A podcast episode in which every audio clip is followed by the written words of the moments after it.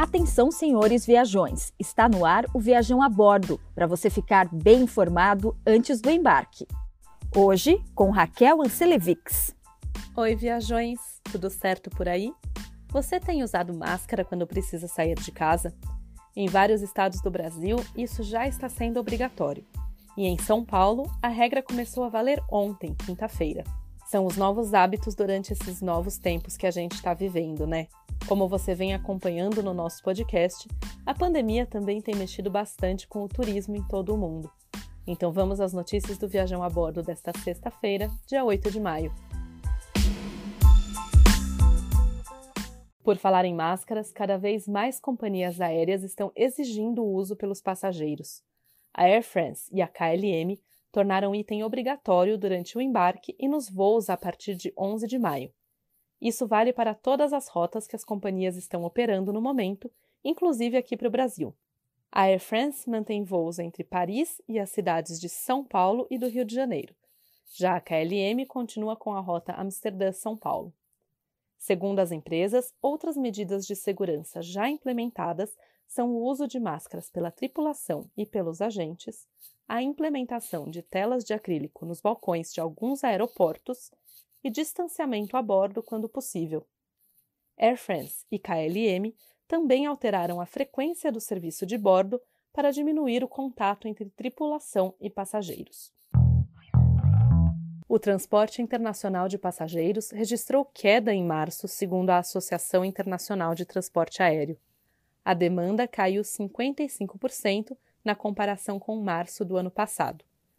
A associação informou que houve diminuição em todas as regiões, principalmente na Ásia. Por causa da pandemia, a França planeja limitar grandes viagens internacionais.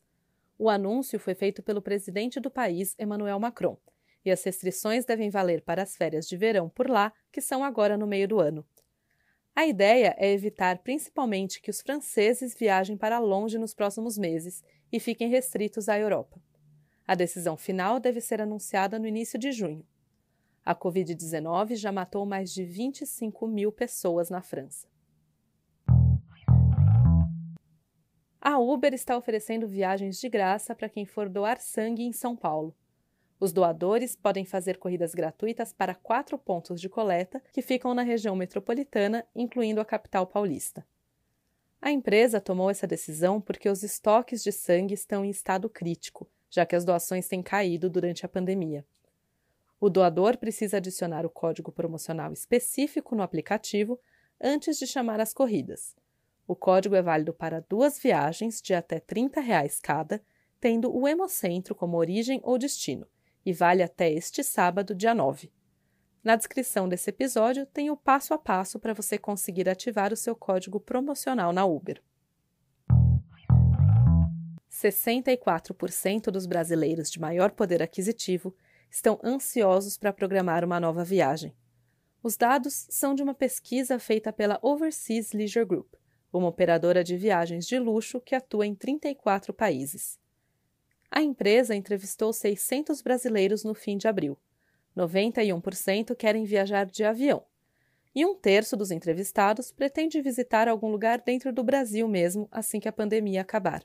Você pode ver mais detalhes da pesquisa no link que está na descrição desse episódio.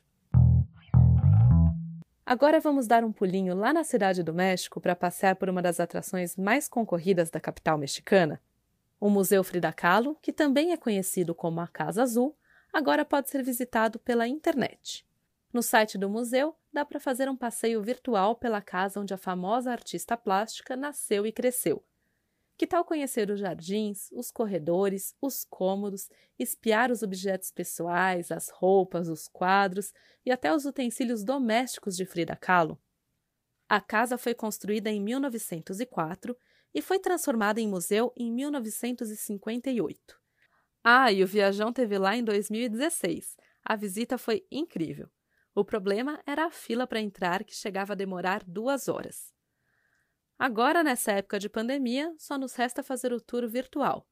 Pelo menos dessa forma, não precisa perder tempo na fila.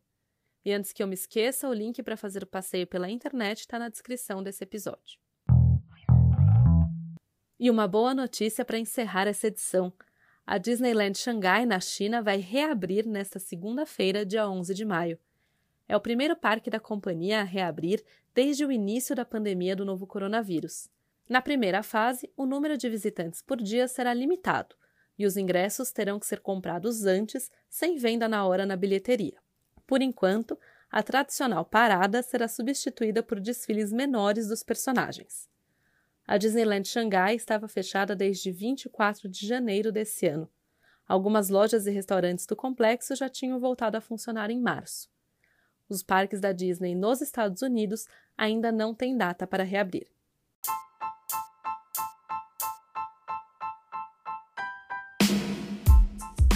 O Viajão a Bordo de hoje fica por aqui, mas tem mais notícias e histórias de viagem lá no viajão.com.br.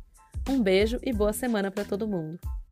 Em busca de inspiração para a próxima viagem, então vai lá no nosso Insta, blogviajão.